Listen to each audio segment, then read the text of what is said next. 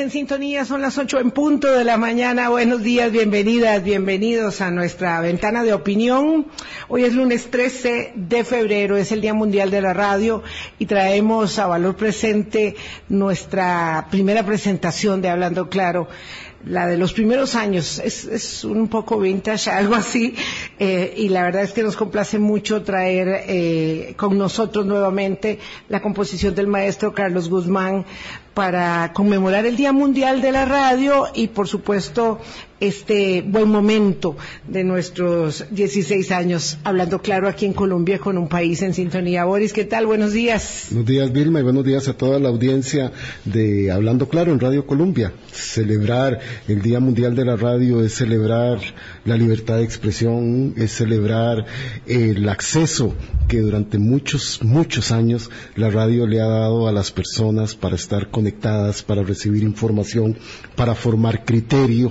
Este, ha tenido muchas etapas evolutivas la radio y es de los medios de comunicación que han permanecido potentes y con frecuencia abierta siempre. Sí, ah, como le pasó al libro, de pronto eh, se decía que con el advenimiento de la televisión la radio moriría, pero la radio es muy vigente, se ha sabido acoplar a todas las circunstancias de los cambios tecnológicos, ahora es una y lo parte, haciendo. claro, y ahora es una parte consustancial de las plataformas, convivimos, coexistimos, nos alimentamos, nos dinamizamos mutuamente y la radio sigue siendo una pasión eh, de nuestras vidas, pero también sigue siendo parte de la sociedad democrática costarricense con mucho énfasis. Y por supuesto entonces nosotros hoy celebramos el Día Mundial de la Radio como eh, comunicadores privilegiados de estar en este micrófono, lo cual implica por supuesto una gran responsabilidad,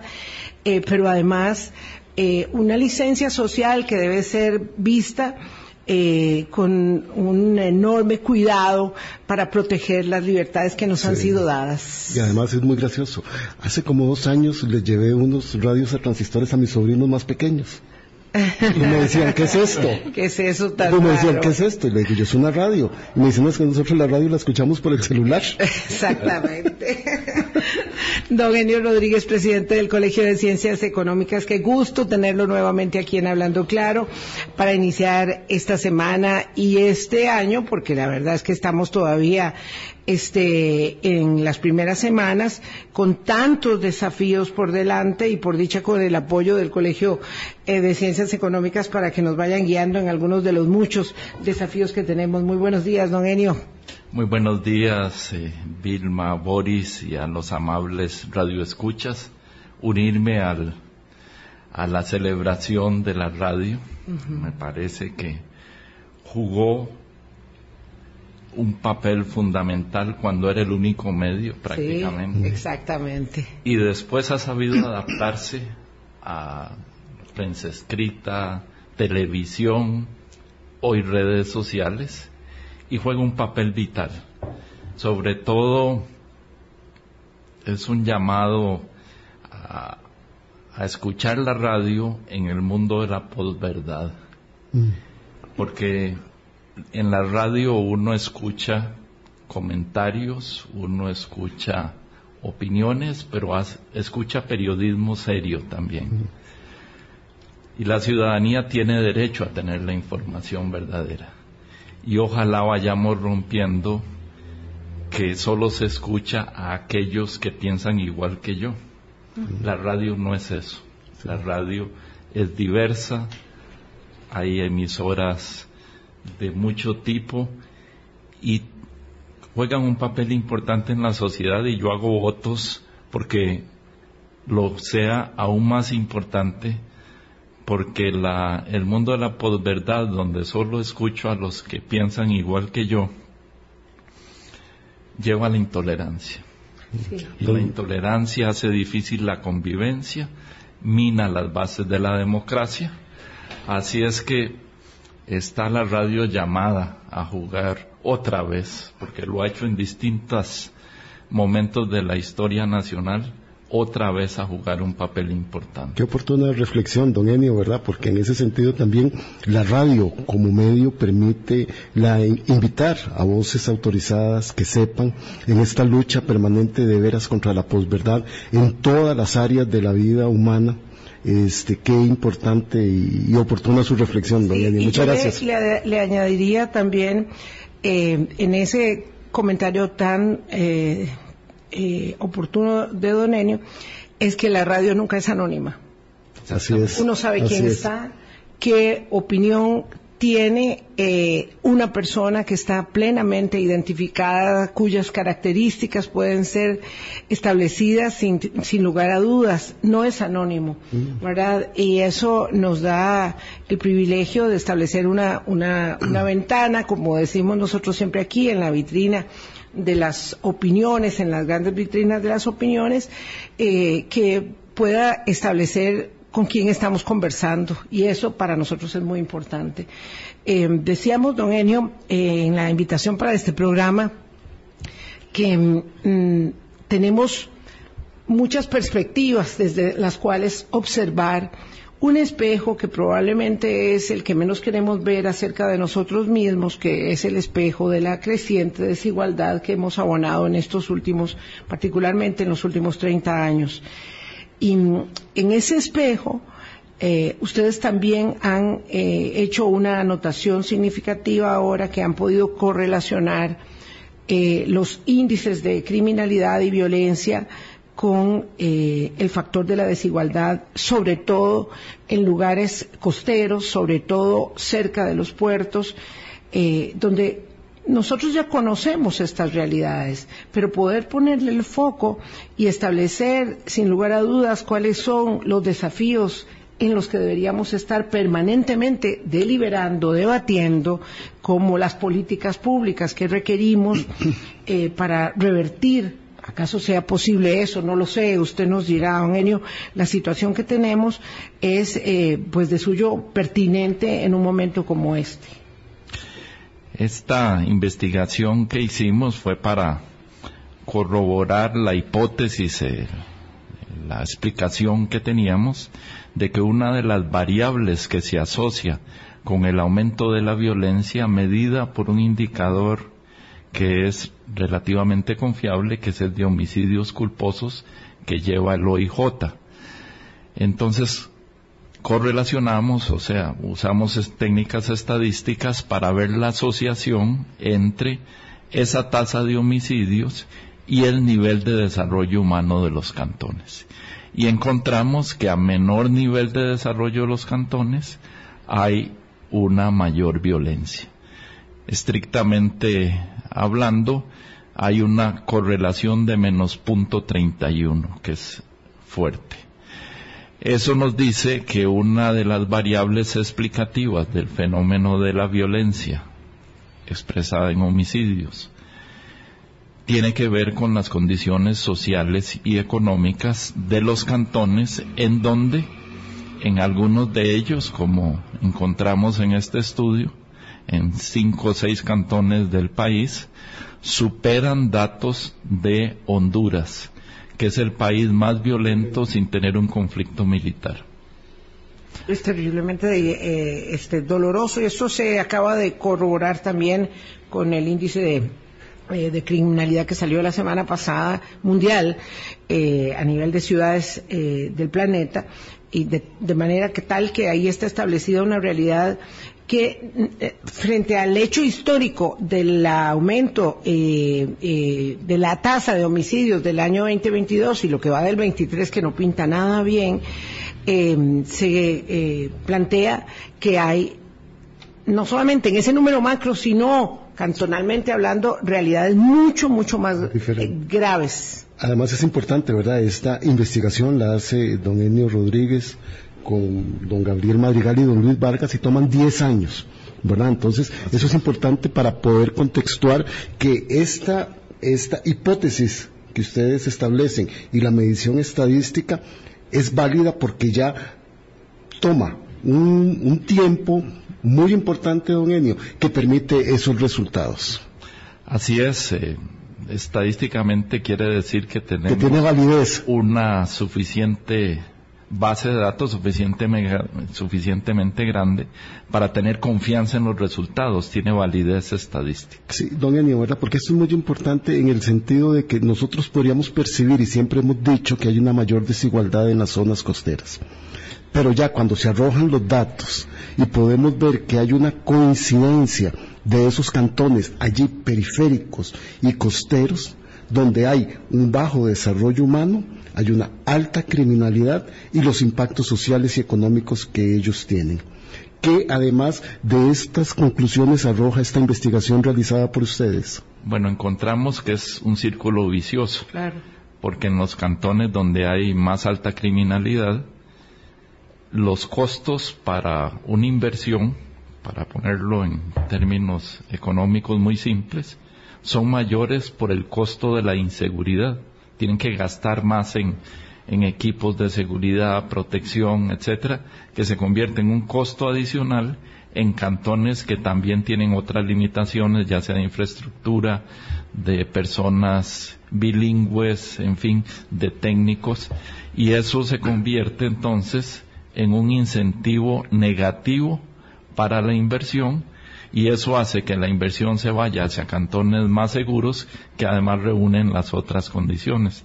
Entonces se convierte en un círculo vicioso donde el, el bajo desarrollo fomenta o es un ambiente propicio para la criminalidad y esto a su vez incide en la capacidad de crecimiento económico del cantón y entran en un círculo vicioso. Claro, porque ese bajo desarrollo humano implica que hay poca inversión en educación, poca inversión en salud, poca inversión en obra pública.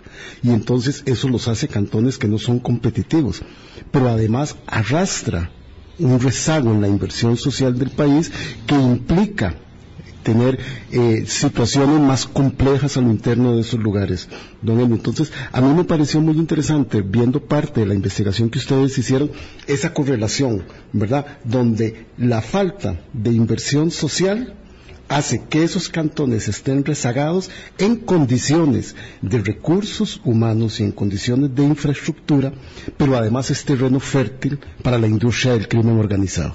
Así es y lo agregamos combinando con otro estudio reciente que hicimos sobre la situación de los jóvenes. Los menores de 26 años tienen tasas de desempleo de alrededor del 30%. Y en estos cantones es aún más elevada.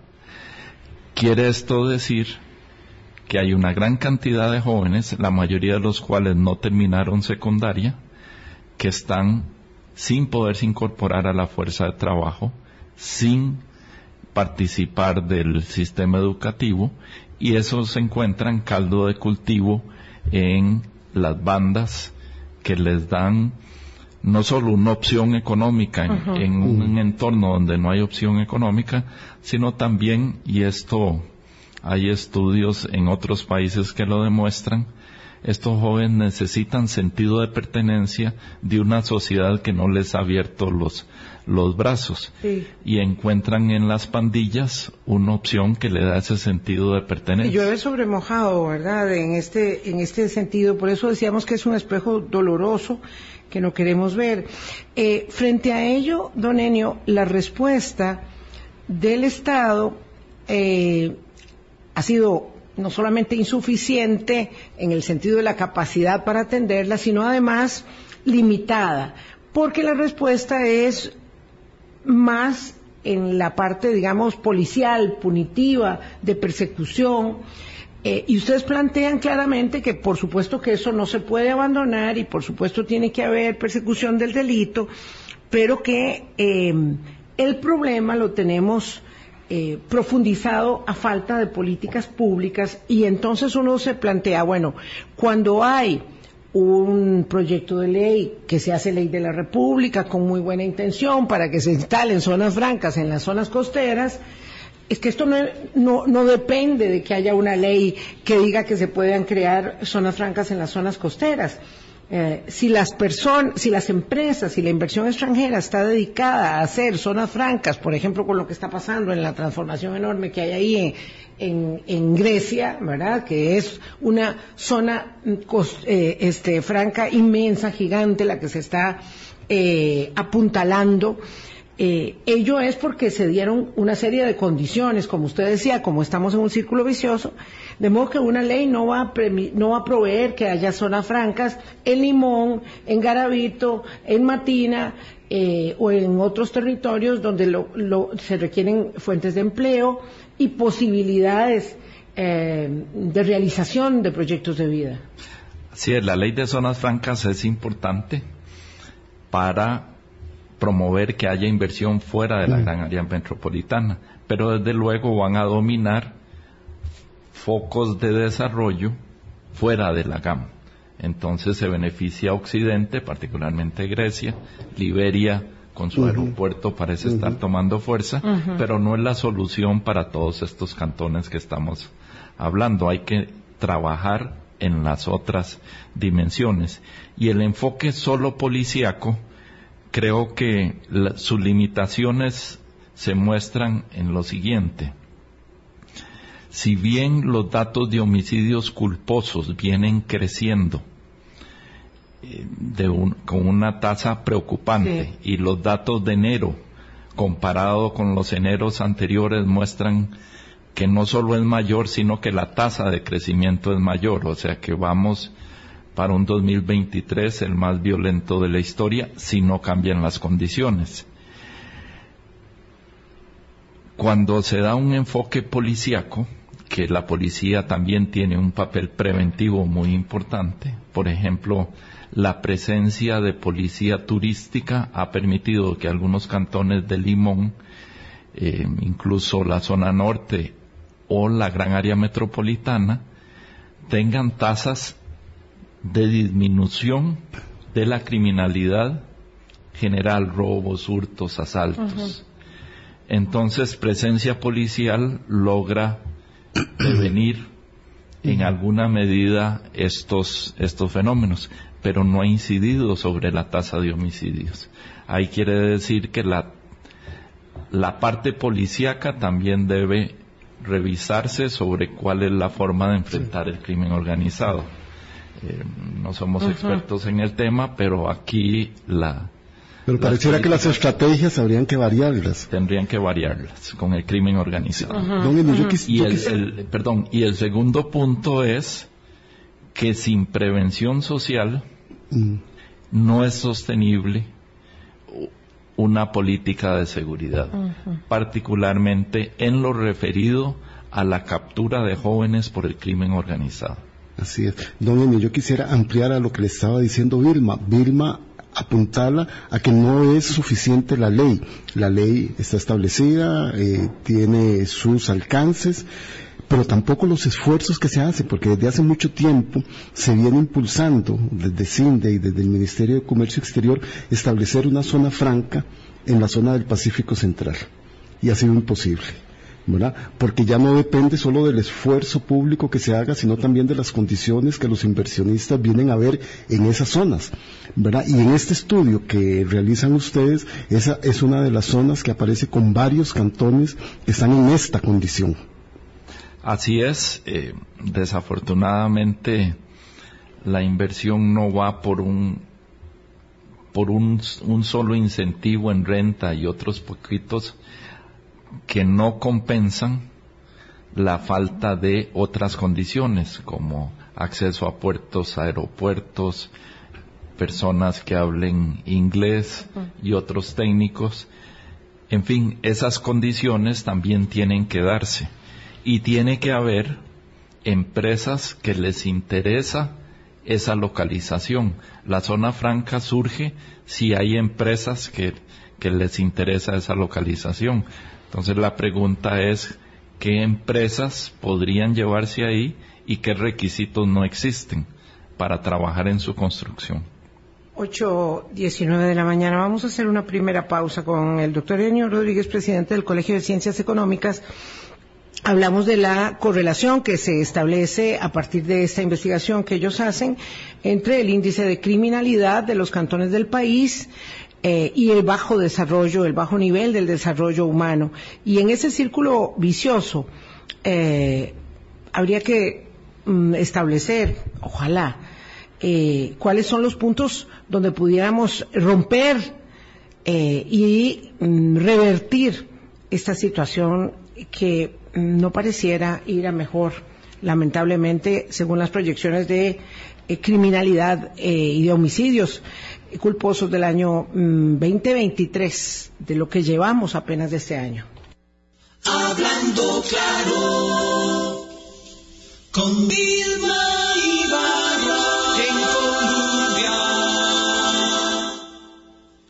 Colombia.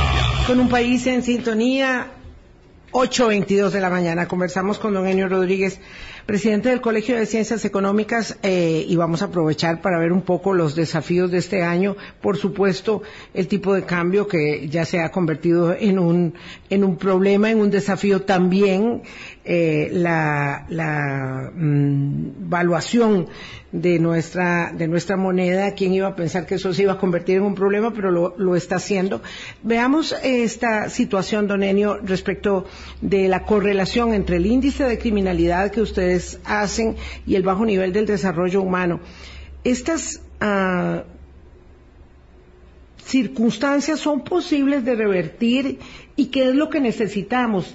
tenemos esta, este sinsabor, ¿verdad? Esta angustia de pensar que pareciera que no estamos apuntalando la deliberación y las políticas públicas correspondientes, digo, la reflexión y la acción para poder revertir la situación que tenemos. De pronto estamos todos muy preocupados con el índice de criminalidad, pero si las cosas persisten tal cual, evidentemente no van a cambiar per se.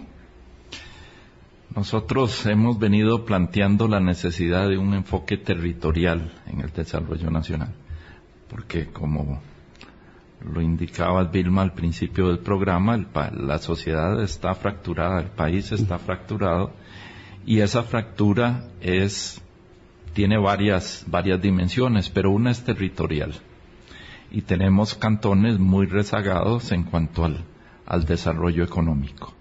Entonces, eso quiere decir que las políticas generales que benefician a la gran área metropolitana, a Occidente, a otras regiones, no están llegando a territorios importantes, que son los costeros y los limítrofes, los que están en mayor desventaja.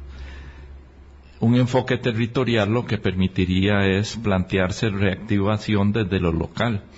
Ideal sería poder llevar zonas francas a todos lados, pero ya lo hemos visto, no es realista y serían esfuerzos eh, de largo plazo y, no, no nos van a responder con la urgencia que se necesita. ¿Y hay políticas de mediano plazo y de corto plazo que puedan dar resultado? Sí. Nosotros hemos planteado, hemos identificado grupos de cantones, subregiones, que son homogéneas entre sí y que tienen cadenas productivas similares. Entonces, un ejemplo, Jiménez, Turrialba y Pejivalle. San Carlos y... Esos, esos tres cantones comparten un potencial turístico importante, turismo de aventura, turismo agrícola, y podrían trabajar conjuntamente en esa cadena productiva. Y si uno los reúne, encuentra que las debilidades es que no hay buen internet, que no hay suficientes personas que hablen inglés en la región. Entonces uno puede hacer políticas de la mano de Lina, por ejemplo, de la focalizadas allí, focalizadas en resolverle los cuellos de botella de las cadenas productivas que ya existen. Por ejemplo, poner una ah, sede del Instituto Nacional de Aprendizaje donde den solo cursos de inglés de manera muy intensiva para esas personas nada más. Así es. Eh, entonces, no pareciera ser algo tan difícil. Ir, haciendo, eh, la, propuesta nuestra es una reactivación desde lo local, identificando las cadenas productivas, que ya lo hicimos, y entonces reuniendo a los actores de esas cadenas productivas y preguntarles por qué ustedes no crecen. Entonces te van a decir, porque nos falta una carretera, porque nos falta internet, en casi todos lados se repite internet y inglés. Eh, claro, internet e inglés. Y yo diría, para efectos del desempleo de las mujeres, redes de cuido fundamental. ¿Verdad? Vilma, ¿cómo era que se llamaba este esfuerzo de San Carlos que estoy tratando de recordar? Ah, era la, zona económica, exclusiva de la Huetar eh, Norte. El colegio ha venido trabajando de la mano con Renadel, que es la red nacional de, agencias de desarrollo como la de San Carlos, porque creemos que ese es otro de los posibles instrumentos para dinamizar regiones fuera de la gama.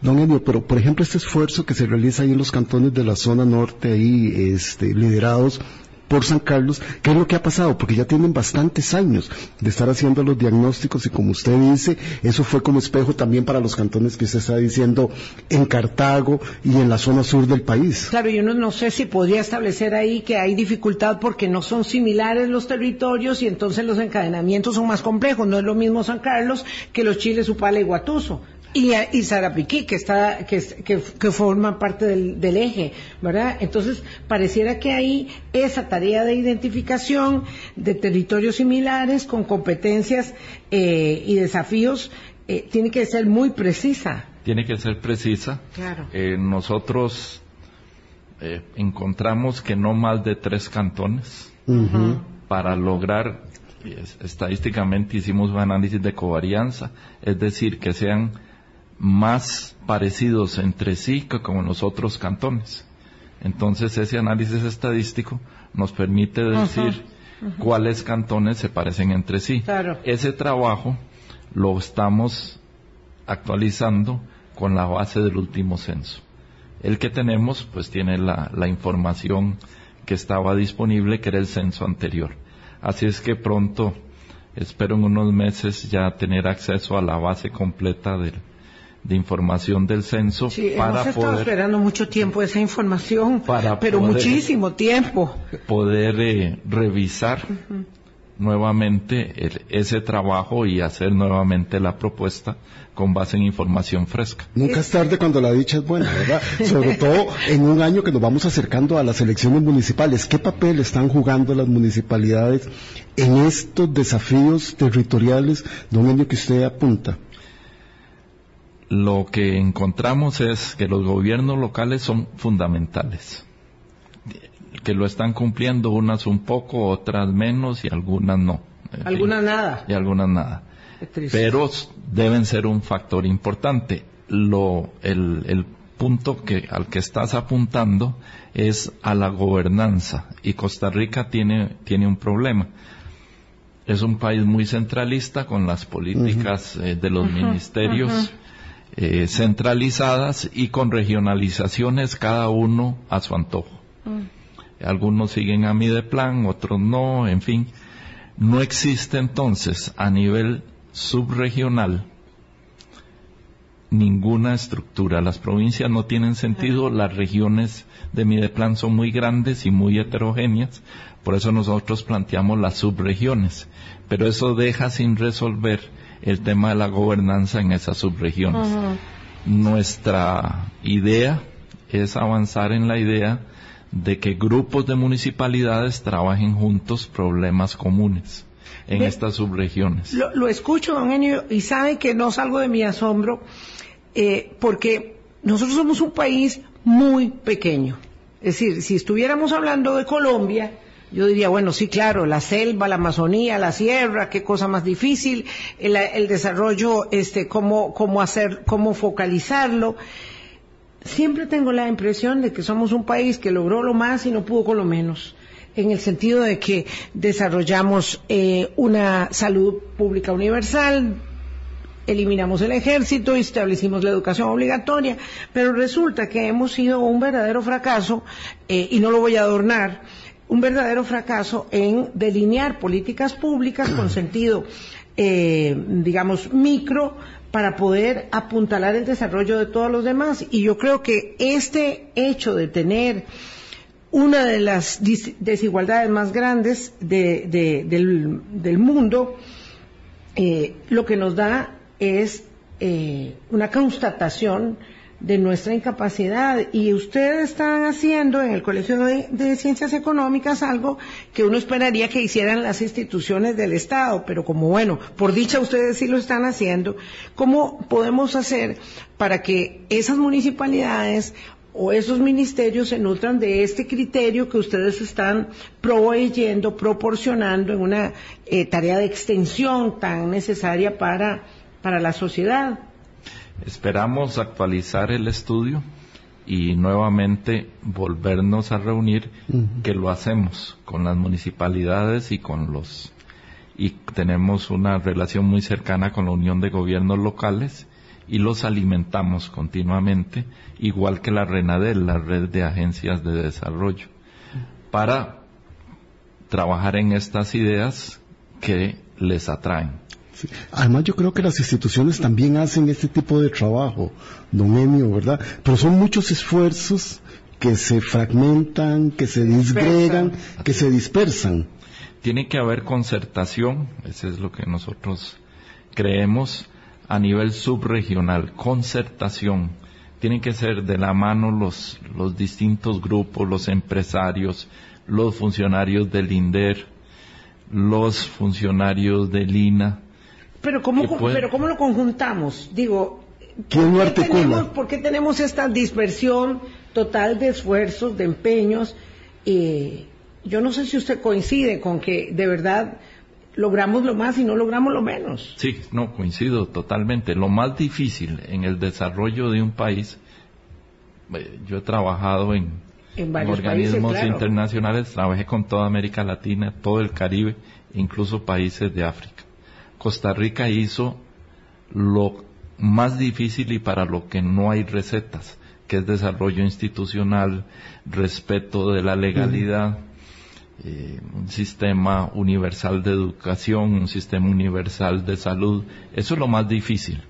Nosotros lo, lo tenemos, que hay problemas y que necesitan reformas, de acuerdo, pero tenemos lo más difícil, lo que estás planteando pero no logramos hacer tareas del desarrollo que son más simples y muchas tienen que ver con la coordinación.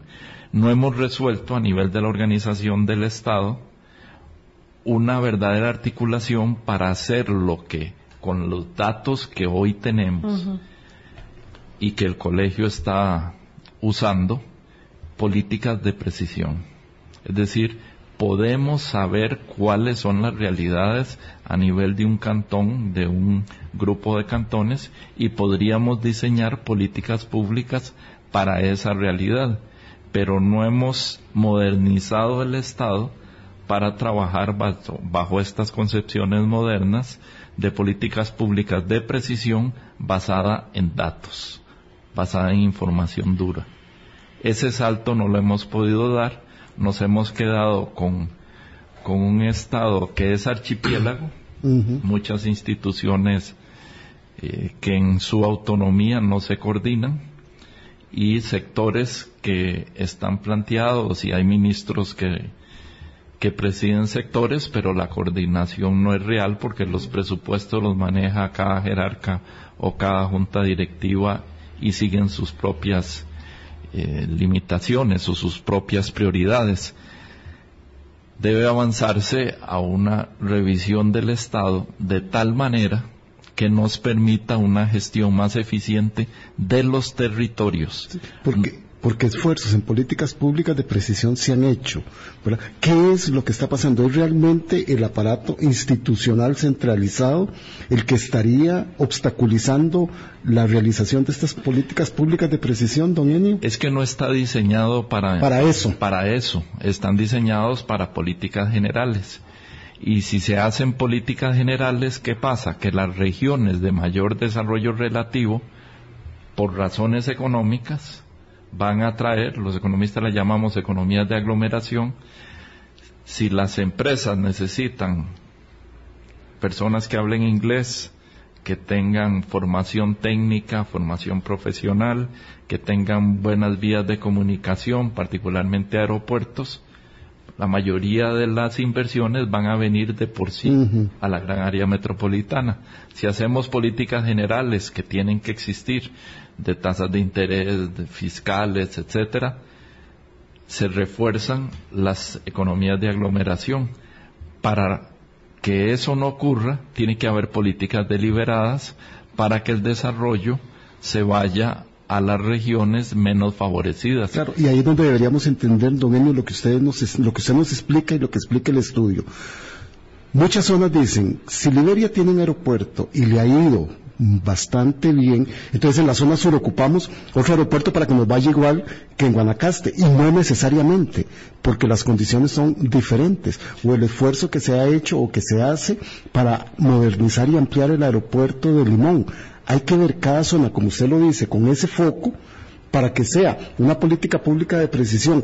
No es repetir lo que estamos haciendo en otros lugares pueda dar los buenos resultados en otros aunque con el tema de los aeropuertos regionales, a mí me parece que sí son un factor de desarrollo. los regionales, pero no los internacionales. Yo iba, a matizar el tema de no necesariamente, porque porque probablemente sí, sí, sea determinante. Sí es una razón. Igual que las carreteras. Porque pueden generar un flujo turístico directo, inmediato, como lo logra Guanacaste. Claro, tal vez mi imprecisión fue que son aeropuertos internacionales como el Daniel Oduber, porque los regionales están en varios de los lugares ya. Pero yo ¿Usted apostaría? Yo también. Yo apostaría a los internacionales. Yo también me apostaría por los... Sí, porque lo, pistas de aterrizaje tenemos en todas partes. Incluso por una razón, ya pensando las eh, otras empresas que puedan llegar.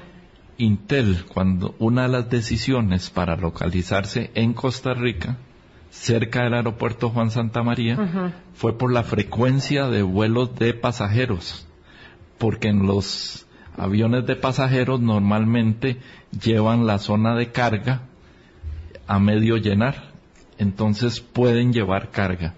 Entonces Intel encontró, y lo han encontrado muchas otras transnacionales, que la frecuencia de vuelos turísticos es el, primer eslabón para poder hacer eh, manufactura y llevarla al mercado de destino rápido.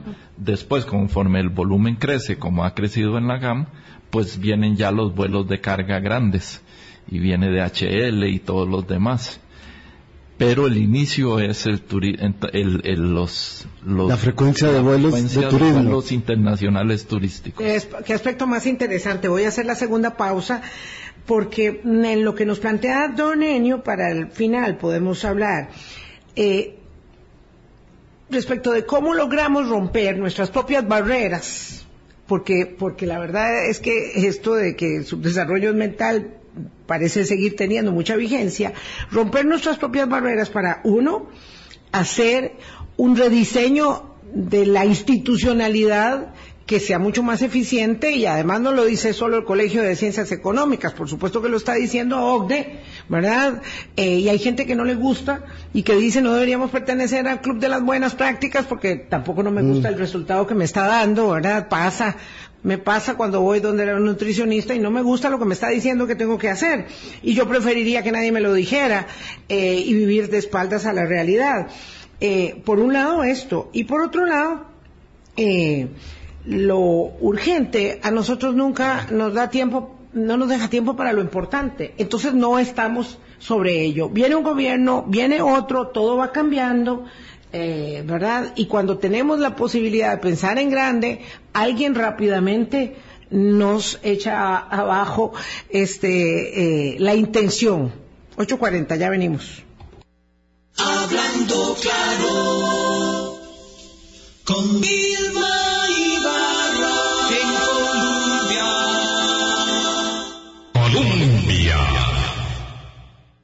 con un país en sintonía 841. Claro, de pronto estamos muy ocupados, ¿verdad? Con don Enio Rodríguez, presidente del Colegio de Ciencias Económicas, decíamos, hablando eh, del tipo de cambio, ¿verdad? De lo coyuntural, de lo inmediato, porque por supuesto que nos está preocupando y le preocupa al sector productivo que de pronto el dólar va cayendo, cayendo, cayendo. Ahorita está en 575, veo el tipo de cambio hoy. Eh, y claro, ahí se enfoca la discusión del momento, ¿verdad? Eh, y se pierde de perspectiva el hecho de que tenemos que tomar decisiones eh, para revertir condiciones más estructurales y ahí no, no resolvemos nosotros, no salimos, no salimos de, de esto dando vueltas sobre lo mismo. ¿Cómo hacemos para apuntalar el rediseño institucional gubernamental, Ronenio, eh, y seguir haciendo al mismo tiempo pues lo urgente de cada día? Perdón que le ponga en el predicamento este, casi nada. El país necesita reflexionar, serenarse. Estamos en un periodo de cambio muy acelerado, las redes sociales, el cambio tecnológico, el impacto que va a tener inteligencia artificial, que según lo que leo va a ser mayúsculo en una cantidad de actividades ha sido una serie de cambios tecnológicos concatenados uno tras otro y eso pues obliga a repensar y estar muy enfocado en la coyuntura. Pero tenemos que hacer como país un esfuerzo de plantearnos una sociedad más equitativa. ¿Y qué quiere decir eso? ¿Cómo se logra un desarrollo más equitativo? esa, esa respuesta no es, no es nada simple y hacernos la pregunta cómo tener un Estado que ayude a un desarrollo más equitativo, ayude, sin entorpecer el crecimiento económico. Don, y como... Esos son como las, la pregunta que no nos hemos hecho. Exacto, y es la pregunta de fondo. Es la pregunta de fondo. Pero también, don Eni, ahora que estábamos conversando en el corte, Guanacaste ha sido un laboratorio importante en Costa Rica, ¿verdad? Desde hace muchos años se pensó en inversión dirigida allá. Las mesas por Guanacaste, el Consejo Regional de la región Chorotega ha dado buenos resultados. Este, ¿Cómo han, analizado ustedes en el Colegio de Ciencias Económicas el, fenómeno de Guanacaste como para poder tener respuestas de acciones concretas de políticas públicas nacionales con el esfuerzo de los gobiernos locales en una zona que ha dado resultados. Guanacaste bajó los niveles de desigualdad, de pobreza y en este estudio no aparece ningún cantón guanacasteco con estos homicidios culposos que ustedes están relacionando con respecto del desarrollo humano. Así es. Eh, Guanacaste es un buen ejemplo de que sí podemos hacer las cosas bien cuando nos lo proponemos. ¿Y qué encontramos en Guanacaste? Dos elementos que están ajenos a la mayoría de las regiones. Buena comunicación.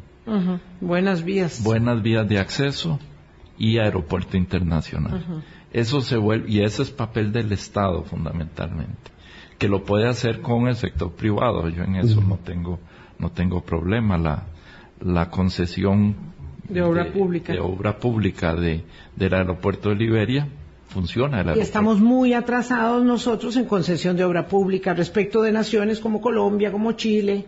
Así es. Y ellos han avanzado en distintas modalidades de de concesión y aquí nos seguimos debatiendo en un problema ideológico de si concesión. Muy desfasado. Desfasado totalmente. Bueno, acabamos de cumplir, imagínense ustedes qué terrible, diez años este, vamos a conversar con Federico Villalobos eh, respecto de esto, el economista experto en infraestructura, que, que por supuesto don Enio conoce muy bien. Eh, acabamos de cumplir 10 años de, de, carretera, ¿cómo era que se, carretera, sí, Concepción, no? Eh, estamos celebrando 10 años de no, de no haber construido la carretera, mm. cuando teníamos que haberla hecho. Y hay un sesgo ideológico que nos impide, que nos limita, eh, por eso decíamos de las barreras mentales, que nos eh, impide y limita el, crecimiento y la transformación necesaria. Y el mundo no nos espera, y la circunstancia, usted lo decía, eh, de la tecnología, de la inteligencia artificial ahora, que también ya uno siente esto encima, este, tampoco nos va esperando, nada nos va a esperar. Y no hemos resuelto tareas básicas del desarrollo nacional, particularmente con infraestructura. Sin infraestructura física no hay desarrollo. no, está, va a estar limitado. Es más, el, el turismo nuestro está amenazado por las limitaciones de infraestructura, particularmente. y es el- uno de los sectores más dinámicos de, de la economía. Dejamos de construir infraestructura desde hace muchas décadas. Eh, si hubiéramos dedicado, en vez de postergar un ejemplo que, que a mí me duele, postergamos la reforma fiscal desde que la planteó el gobierno de Abel De Abel Pacheco, Pacheco, sí, fue la primera congruente que tenía muchos de los elementos que tuvo la que finalmente se aprobó, que es ciencia conocida, que era modernizar el IVA, modernizar renta. América Latina ya llevaba tres reformas, nosotros ninguna. Estábamos tres reformas atrás de América Latina. Por no hacer reforma fiscal, significó un déficit fiscal creciente que lo resolvimos con endeudamiento. Si esos últimos 10 puntos del PIB en que creció el endeudamiento Uf, lo hubiésemos dedicado a infraestructura, imagínense las carreteras que tendríamos. Pero como sociedad no nos poníamos de acuerdo, no nos poníamos de acuerdo con, con la reforma fiscal y lo solucionábamos vía endeudamiento hasta que el endeudamiento nos llevó al precipicio, el nivel de endeudamiento, entonces pudimos tomar la decisión de una reforma fiscal. Pero ¿cuál fue el costo de eso? Todas las obras que no se hicieron. Don Enio, yo siempre, yo siempre cuando hablamos de infraestructura, siempre digo, es que la gente cree que infraestructura es solo hacer carreteras, pero la infraestructura es también llevar agua potable, fresca, es llevar electricidad, es llevar telecomunicaciones, es llevar saneamiento, que es uno de los problemas que en Costa Rica nunca hemos querido este hablar por lo que esto significa, para que la gente también entienda que la obra pública no es solo hacer carreteras, es también una serie de condiciones que le dan sostenibilidad a la ciudadanía y a las inversiones. y entender que la obra pública no se tiene que hacer con dinero público necesariamente, porque volvemos al tema otra vez de la concesión. un ministro del Partido Socialista chileno que después fue presidente de la República, Lagos, que dijo, siendo socialista, el Estado solo debe construir aquello que no es concesionable. Esa es la Las línea, cárceles, la línea que las cárceles, por ejemplo. Claro. hay temas que no son concesionables o carreteras cantonales que, que nunca van a ser rentables por la vía de concesión. Esas las tiene que hacer el Estado, pero para que el Estado haga lo que no va a hacer nunca ningún otro esquema, tiene que liberarse de otras tareas, que son las vías las vías principales concesionables o los aeropuertos concesionables o puertos concesionables, que hay que hacerlos bien, que hay que asegurar transparencia. Todo eso es cierto. Pero el que haya habido o pueda haber habido o se diga que ha habido abusos, abusos no es razón para no avanzar en esa dirección. Claro, por supuesto, porque la curva de aprendizaje respecto de la concesión de obra pública tiene un costo eh, y yo diría que es menor el costo, por ejemplo, en términos de opacidad y falta de transparencia respecto de lo que ha denotado eh, muy claramente para América Latina y yo creo que para el caso de Costa Rica también, aunque no tengamos un ODEREC, eh, la, la inversión directa de obra pública eh, llevada a cabo por el Estado. Digo, los casos que nosotros tenemos son esos, son realizaciones de obra pública del Estado directamente, no concesionada. Este, y ahí, ¿verdad? Terminamos en esta, en este lugar común donde normalmente un programa que, al que le faltan pocos minutos para expirar, dice, ¿y cuál es la noticia alentadora? ¿Cuál es la perspectiva positiva? Porque se va quedando uno con el sinsabor año tras año, década tras década que ya tenemos en este oficio, de observar que hemos sido incapaces dolorosamente de revertir las condiciones que no proveen a la juventud, a las mujeres, a las personas que requieren empleo, de opciones de salida. Y cuando unas personas buscan sentido de pertenencia en el crimen organizado para ser alguien, para considerarse alguien en el mundo, en la vida, un país, una sociedad no está cumpliendo su cometido y la democracia misma pierde su sentido para esas personas, don Enio. Pues ya estamos viendo síntomas preocupantes de, de debilitamiento de la democracia, incluso por un país fracturado. Un país fracturado en lo territorial, fracturado en lo social. Tenemos un sector exportador muy dinámico, exitoso, de los más exitosos de América Latina, que se está insertando en las mejores cadenas de valor, le está yendo muy bien como país. Y ese sector, paradójicamente, no encuentra trabajo, no encuentra los trabajadores que requiere. No encuentra la cantidad de personas con la formación técnica, con el inglés necesario, y hay más de 40 mil plazas que no se pueden llenar y que hoy son cuello de botella para nuestro sector exportador. El, clúster más grande es el de servicios corporativos de alto nivel y ahí se requieren profesionales y están siendo amenazadas las empresas de ese sector porque no tenemos la oferta de trabajadores calificados. Y simultáneamente tenemos estos datos de desempleo juvenil abismales. Entonces, mucho tiene que ver con, educación y capacitación. Ahora sí, enfoquemos en los jóvenes que no terminaron secundaria. Enfoquémonos en dar inglés, porque lo que tenemos que hacer es esas dos Costa Ricas, ir haciendo una sola Costa Rica. No es matando los motores de la economía, sino jalando a las otras regiones y sectores de población que se han quedado al margen. Hay que trabajar en eso conscientemente y deliberadamente. Mm. Don Luis Villalobos, un querido amigo, dice que también la participación comunitaria en los sitios de conflicto como aliados estratégicos en la atención del problema debe ser un elemento a considerar. Sin lugar a dudas, sin lugar a dudas.